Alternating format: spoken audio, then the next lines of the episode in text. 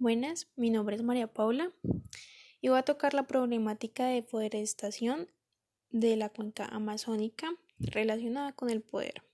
Esta está localizada en el sur de América con presencia en Perú, Brasil, Bolivia, Ecuador, Venezuela, Guayana, Surinam y Colombia.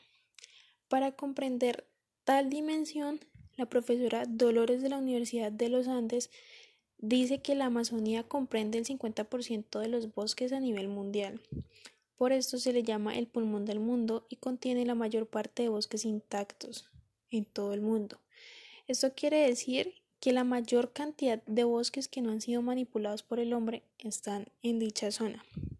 También hay que tener en cuenta que un solo árbol del Amazonas es capaz de filtrar mil litros de agua diarios y por eso comprende el 20% de la circulación del agua y es responsable de la producción del 15 al 20% del agua de todo el mundo. Esto para poder apreciar los riesgos y consecuencias que trae el deterioro de la misma. Además, para estar contextualizados se definieron tres conceptos. Primero, deforestación, que se refiere a la pérdida total del bosque. Fragmentación, que es la reducción del bosque, quedando en pequeños fragmentos separados y aislados unos de otros. Y la degradación, que es la desaparición de ciertos elementos del bosque que cambian su calidad y equilibrio. Entonces, el eje central del problema son las causas de la deforestación y el fraccionamiento, entendiéndolas desde varios ámbitos con las implicaciones que esto lleva.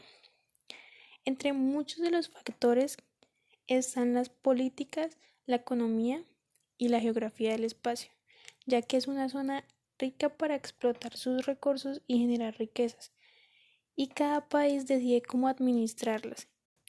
Por eso hay que tener en cuenta el tipo de política que tiene el país. Por ejemplo, en Colombia somos un país bastante capitalista, en donde el capitalismo se definió por el artículo de geopolítica en el capital Loceno como el crecimiento que se da bajo la presión de la competencia constante, teniendo la necesidad de reducir los costes de producción y circulación, y por lo tanto aumentar la productividad del trabajo. Y esta ha sido la forma de producir la riqueza desde los primeros días del capitalismo.